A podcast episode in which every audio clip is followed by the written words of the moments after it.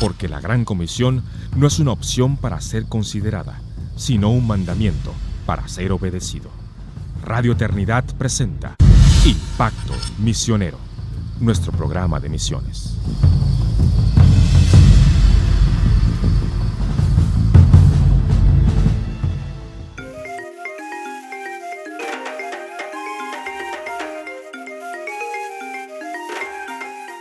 Muy buenas tardes a todos. Bienvenidos una vez más a nuestro podcast de Radio Eternidad Impacto Misionero, el podcast de misiones de Radio Eternidad. Una vez más les acompaña Janine Martínez, esta vez no desde la ciudad de Guatemala, sino que estoy grabando desde las oficinas de Radio Eternidad y es un gusto estar aquí en el estudio y poder servirles un poquito más de cerca a los hermanos de República Dominicana y a todos los demás que nos siguen. Y en el día de hoy vamos a tener varios puntos que queremos tratar acerca de, de la niñez vulnerable. Estuvimos hablando acerca de las misiones y el trabajo con niñez vulnerable en la entrega en una de las entregas anteriores y quisiéramos dar un poco más de seguimiento porque hemos recibido preguntas que creo que han sido interesantes para hablar de, varias formas en las cuales nos podemos involucrar en el trabajo con niñez vulnerable. Y nuevamente, cuando hablamos de niñez vulnerable, estamos hablando de un espectro de niños de riesgos a los cuales están expuestos a distintos riesgos. Y parte de estos riesgos no son solo la orfandad, porque muchas veces pensamos en niñez vulnerable y en el huérfano, pero el huérfano tiene todo un rango de niños que se incluyen dentro de, este espectro. Entonces, habíamos hablado de que nuevamente en muchos de nuestros países, en, todos los países del mundo, de hecho, existen los huérfanos. ¿Y qué es un huérfano? Un huérfano es un niño que ha perdido eh, a uno de sus padres o a ambos. Y puede ser que, sea, que los haya perdido por muerte, pero también los puede haber perdido por abandono. Hay muchos casos de niños que a pesar de que tienen sus padres biológicos por muchas razones, en muchos casos razones de pobreza, embarazos no deseados, estos niños son abandonados y no necesariamente han sido abandonados en un hogar.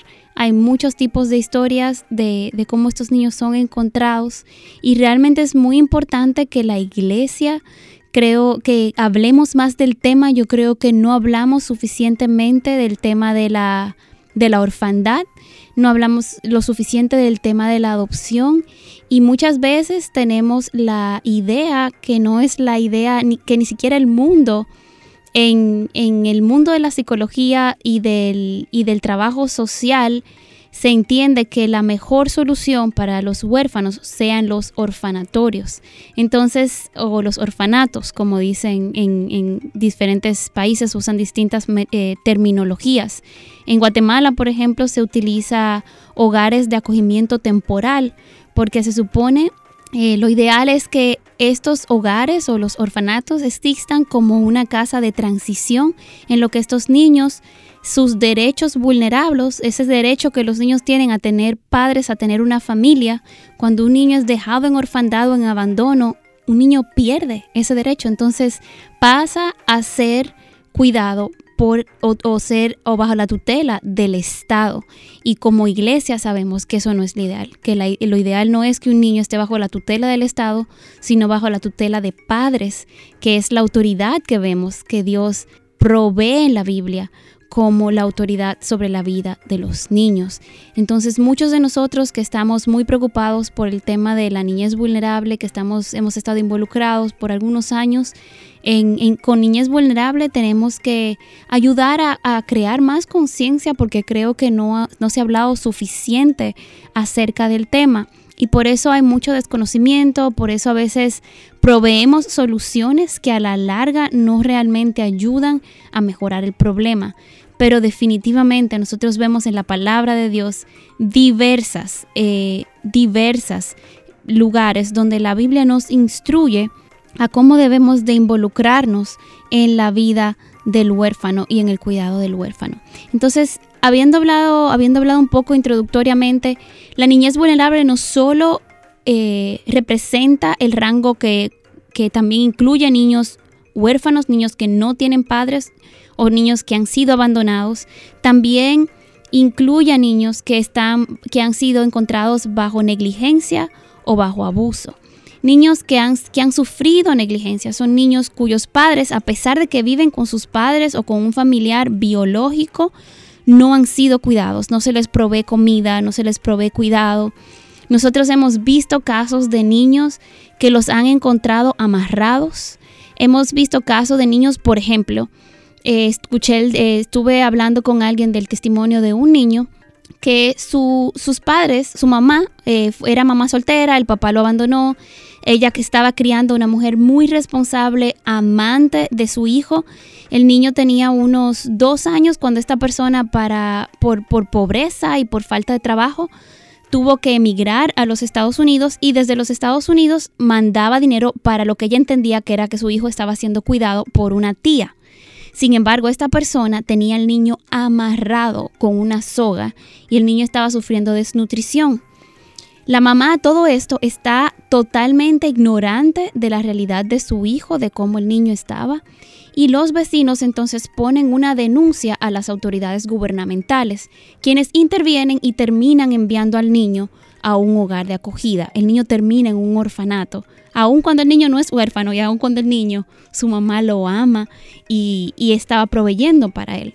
Entonces, así como este caso, hay una diversidad de, casos complejos donde niños terminan en orfanatos, terminan en hogares de acogida y en los mejores de los casos terminan en buenos hogares donde se les cuida, se les provee comida, pero la mayoría de los hogares sufren serias penalidades por falta de presupuesto, por sobrepoblación y todo esto trae un sinnúmero de consecuencias sobre estos niños. Eh, muchas personas ven como, cuando piensan en misioneros, piensan en una persona como la Madre Teresa de Calcuta, que cuidaba a niños abandonados eh, o sufrientes de lepra. Eh, piensan en Amy, Carmichael, que se dedicó a rescatar niñas de la prostitución, que, familias muy pobres en la India las vendían. Eso todavía hoy en día ocurre mucho, es muy común. Aún en nuestro país ocurre, pero se ve en India, se ve en Camboya, se ve en Tailandia en mayor número, en mayor volumen. Y, en estos países muchos padres venden a sus hijos a la prostitución. Entonces, Amy Carmichael, cientos de años atrás, se dedicó a rescatar niñas de, esta realidad y a, proveerles abrigo y una vida digna y un futuro digno.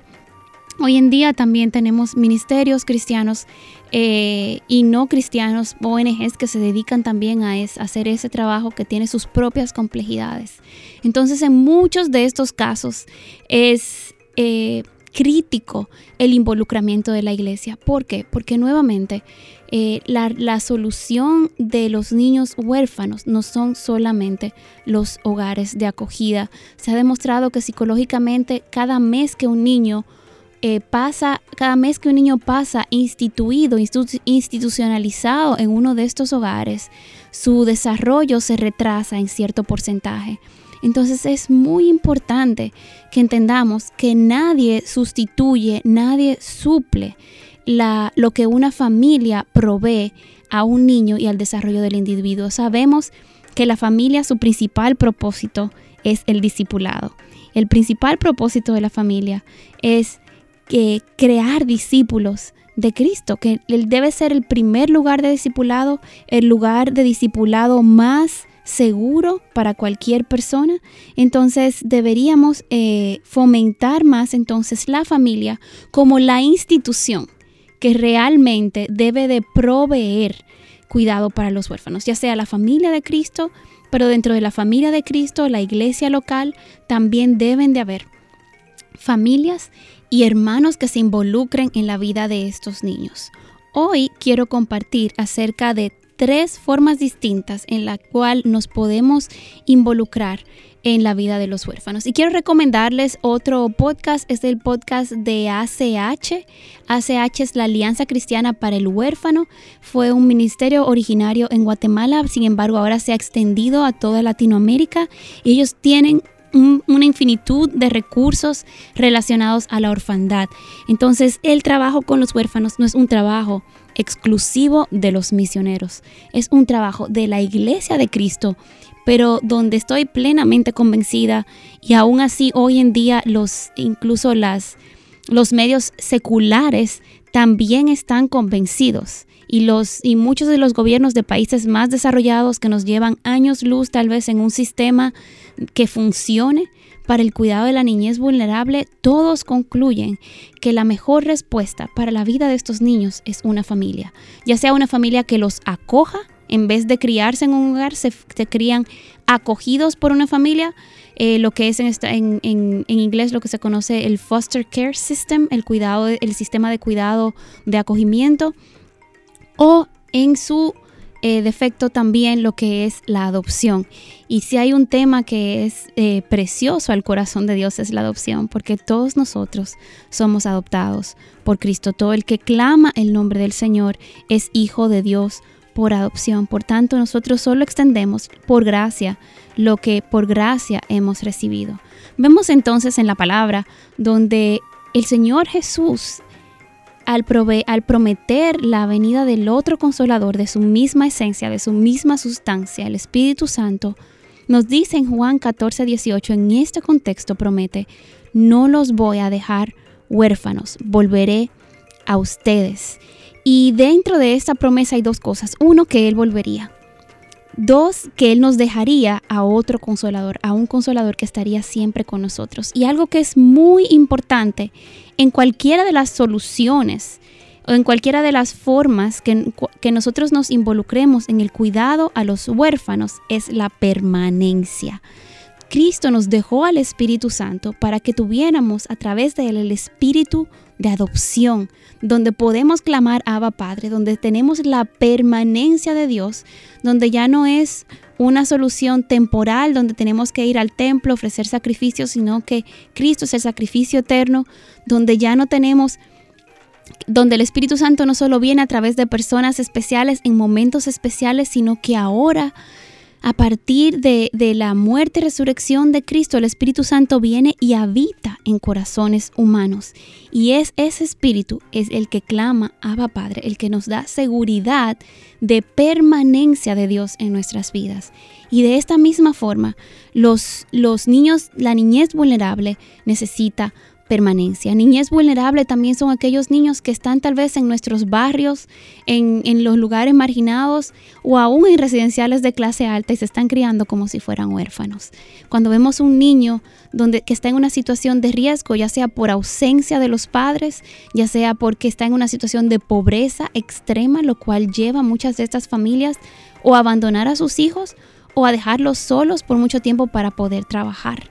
Entonces, eh, el otro día escuchamos de, tres niños que sus papás eh, tenían que irse a trabajar al campo, pero podían, tenían que irse a trabajar a un, a un campo cultivando a varias horas de distancia.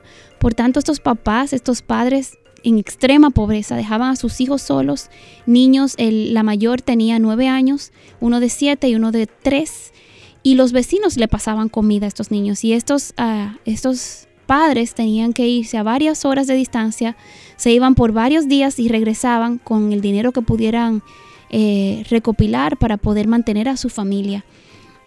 Y estas son las situaciones de vulnerabilidad de donde sale luego eh, los abusos sexuales, los abusos de otras personas, porque los niños pasan mucho tiempo solos. Los niños no tienen esa presencia y esa permanencia de un adulto, un adulto seguro, un adulto seguro no tiene que ser necesariamente el padre, pero alguien donde ellos puedan ir y buscar ayuda. Lamentablemente, esta es la realidad de la mayoría de los niños que viven en vulnerabilidad, donde han sido abandonados de práctica eh, o definitivamente abandonados porque ya ningún familiar los recoge o donde están siendo abusados en medio de, están con algún tío, alguna tía, eh, algún, algún familiar que no son los padres y que no les provee el cuidado que estos niños necesitan recibir. En este momento vamos a hacer una pausa y volvemos en breve. Viene el día donde cada gran montaña va a querer postrarse al verte cabalgar. Viene el día valle más profundo, va a saltar para poderte contemplar.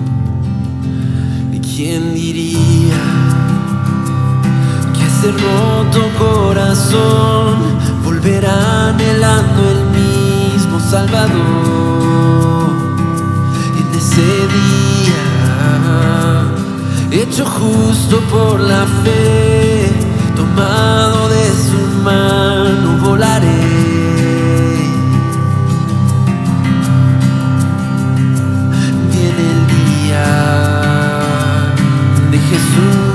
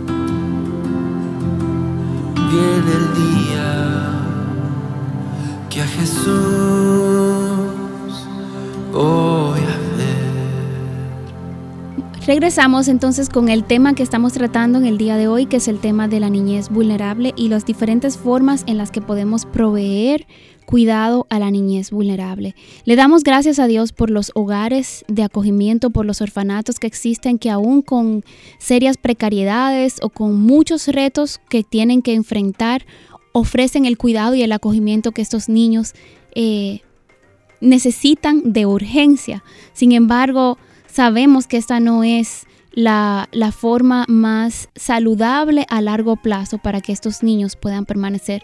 Muchos de estos niños también eh, entran a los hogares como acogimiento. ¿Por qué? Porque no hay familias de acogimiento. No hay una familia donde un niño que tiene que pasar por un proceso de uno o dos años en lo que su familia tal vez se estabiliza económicamente o emocionalmente recibe algún tipo de ayuda o tal vez alguno de sus tutores ha estado en la cárcel o ha sufrido algún tipo de enfermedad y estos niños por eso se han tenido que quedar solos. Y entonces el programa de acogimiento sirve para que estos niños tengan una familia con la cual ellos puedan vivir de manera eh, segura durante un tiempo específico. Puede ser de seis meses, tres meses, pero puede ser hasta años. Eh, y muchos de, de estos niños no pueden ser declarados en adoptabilidad. Tal vez han sido abandonados por la familia, pero en lo que se en lo que se pasa un proceso en el cual un juez tiene que quitarle el derecho de facto a los padres por abandono, se investiga si algún familiar puede hacerse cargo de estos niños y declaran entonces a esos niños eh, que han sido abandonados realmente legalmente el gobierno con pocos recursos, con poco personal capacitado, con pocos jueces en el sistema, con, esa disponibilidad. A veces muchos de estos niños pasan años donde usted dice podían ser adoptados. No, porque legalmente todavía no han sido declarados adoptables por el Estado. Y a veces hay niños que, yo he visto niños en el sistema que pasan 8, 10 y 12 años sin haber sido declarados adoptables, desde el día en que fueron llevados al hogar. Es decir, al momento en que estos niños son declarados adoptables ya son adolescentes y se ha visto que el porciento de adopción de adolescentes es muy bajo. La mayoría de personas no quiere adoptar niños después de los 7 años de edad. Entonces muchos de estos niños a los 7 años empiezan a perder ya la esperanza de algún día poder ser integrados a una familia. La mayoría de estos niños sueñan con ser adoptados, pero la mayoría de ellos no entiende la complejidad de su caso y que por asuntos legales en muchas ocasiones, aunque han sido abandonados, no pueden ser adoptados.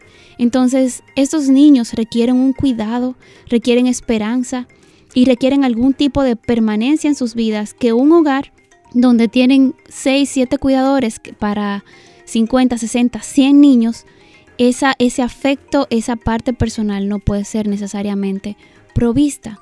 Entonces es necesario que apoyemos a los hogares de acogida, pero también la iglesia necesitamos concientizarnos más para tener familias, para que pueda entonces estos niños, en vez de ser enviados a instituciones, puedan ser acogidos en familias o adoptados por familias. Eh, la iglesia de uno del pastor David Platt hace muchos años se dieron cuenta que en la ciudad de Birmingham, Alabama, donde estaba originalmente, habían unos, un par de cientos de niños que estaban en el sistema de acogimiento, pero no tenían casas en donde enviarlos. Esa iglesia se propuso promover el acogimiento temporal y la adopción. Y esa iglesia en, en unos años acogieron a todos los niños del sistema de su ciudad y ellos cambiaron la vida de estos niños. Imagínense qué tipo de misión, qué tipo de discipulado es que en vez de nosotros tener que ir al campo misionero, nosotros abramos las puertas de nuestros hogares y nuestros hogares se conviertan entonces en ese campo misionero, en ese campo discipulado con permanencia, con seguridad, donde no tenemos garantía de la salvación porque la salvación es del Señor, pero sí podemos inculcar en estos niños los valores cristianos y el temor de Dios y que Dios sea entonces que dé fruto a esa semilla sembrada. Qué diferentes serían nuestros países si los niños en, nuestro sistema de, de, de acogimiento, ya sea temporal o de ya en necesidad de adopción, pudieran ser adoptados por creyentes, que la iglesia fuera el primer ente movilizador. Yo creo que eh, aunque tenemos grandes misioneros que han, han abierto orfanatos y han hecho grandes cosas históricamente, estamos llegando a un tiempo en donde la familia es crítica y primordial, la responsabilidad familiar para el cuidado de la niñez y de la próxima generación de creyentes, la próxima generación de hombres y mujeres que se está levantando. Hay tres formas entonces que quiero brevemente compartir, que son formas claves y vamos a estar hablando de una de ellas que es en la, que, en la cual personalmente en este momento me, me encuentro involucrada y lo vamos a hablar en el próximo episodio, pero quiero introducir estas tres porque y hablar de cada una de ellas de manera general de cómo la iglesia puede involucrarse entonces en lo que es el cuidado del huérfano. Ya hemos hablado de los hogares, obviamente en este tiempo de pandemia los hogares han tenido retos sumamente grandes. Antes muchos de estos hogares tenían los niños en escuelas, ahora han tenido que pasar a una modalidad de escuela en el hogar y en este caso en el hogar de acogida, donde tal vez el personal ni siquiera estaba eh, entrenado para dar clases. Ellos están entrenados para cuidar niños, para dar comida, para cambiar pañales, para decirles bañarse a una hora, pero no necesariamente para dar clases. Entonces, tal vez usted puede enseñar Tal vez usted sabe matemática básica, ciencias sociales, pues ofrézcase como voluntario para ser tutor de niños en alguno de estos hogares, un día a la semana, dos días a la semana. Los hogares necesitan eh, alimentos, necesitan incluso equipo técnico. Ahora, como toda la educación pasó en línea, uno de los hogares con los que estuvimos trabajando, nos dimos cuenta que los niños estaban había casi un caos porque estaban todos en un salón y todos con el volumen de la computadora abajo, pero no tenían, no tenían audífonos para cada niño el hogar. Entonces conseguimos una donación y, se le proveyó a todos los niños de audífonos y de un adaptador que permite que se conecten dos audífonos a la misma computadora. Eso resolvió un problema para este hogar. Algo tan sencillo y que no costó tanto. Eh, la otra forma que pueden hacer es, material de limpieza. Los hogares necesitan esto. Enviarles comida tal vez un día a la semana. Puede ser unas pizzas eh, el domingo o el sábado para que las cuidadoras no tengan ese día que cocinar y puedan solo enfocarse a cuidar a los niños y alivianar su carga. Los hogares de acogida tienen un sinfín de formas. Comuníquese con ellos, no asuma que uno sabe cómo ayudarlos. Tal vez tienen una necesidad muy específica llame a un hogar cerca de donde usted esté o de alguna iglesia. Conozco un hogar en Santiago eh, de los Caballeros, aquí en República Dominicana, que es Red de Misericordia. Comuníquese con ellos y vea cuáles son sus necesidades y póngase a la orden de distintas formas, de cómo sea necesario que se pueda ayudar. En este momento no se puede visitar los hogares por razones de salubridad, obviamente con la epidemia, con la pandemia hemos tenido que que dejar las visitas presenciales, pero hay muchas otras formas en las cuales podemos ayudar.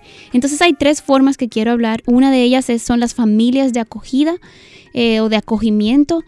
Eh, usted eh, puede tener hijos, puede no tener hijos y puede ofrecerse. Esto no es un sustituto de la adopción, es una figura que es necesaria en donde un juez al ver un niño con sus derechos vulnerados, en lo que se resuelve, se investiga toda la parte legal, se hace toda la investigación social, este niño necesita algún lugar donde ir.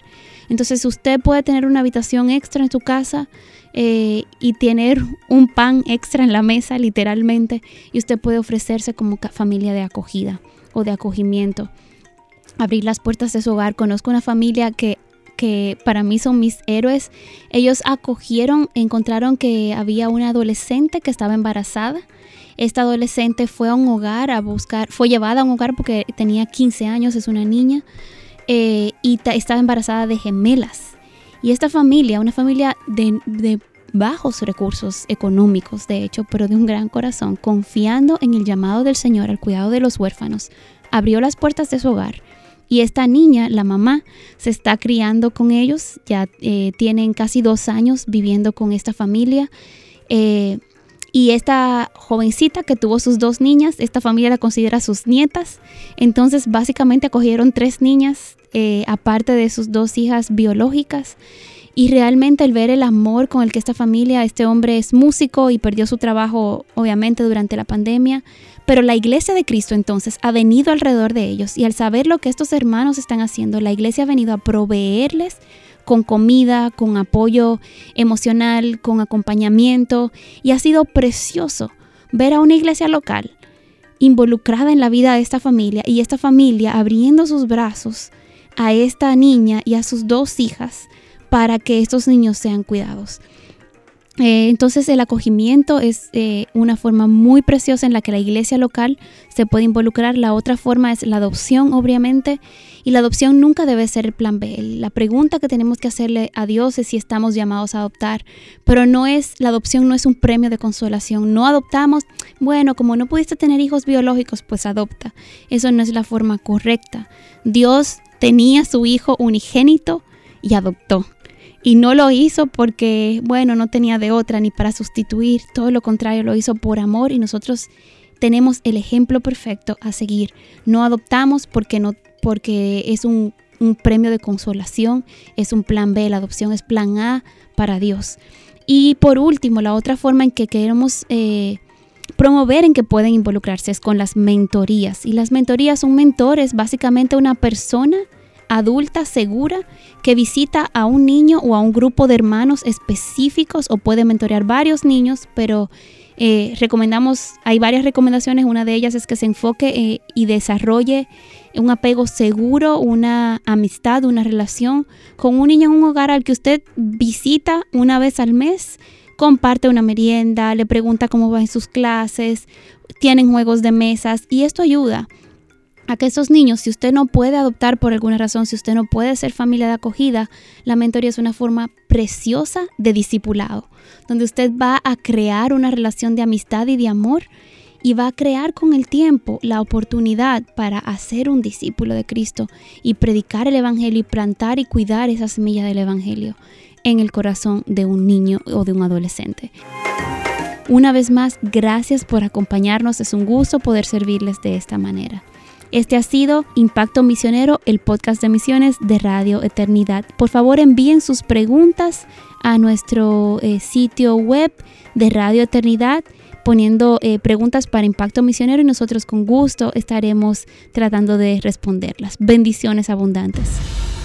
Has escuchado Impacto Misionero, el programa de misiones de Radio Eternidad. Te esperamos en nuestro próximo programa. Impacto Misionero es una producción de Radio Eternidad.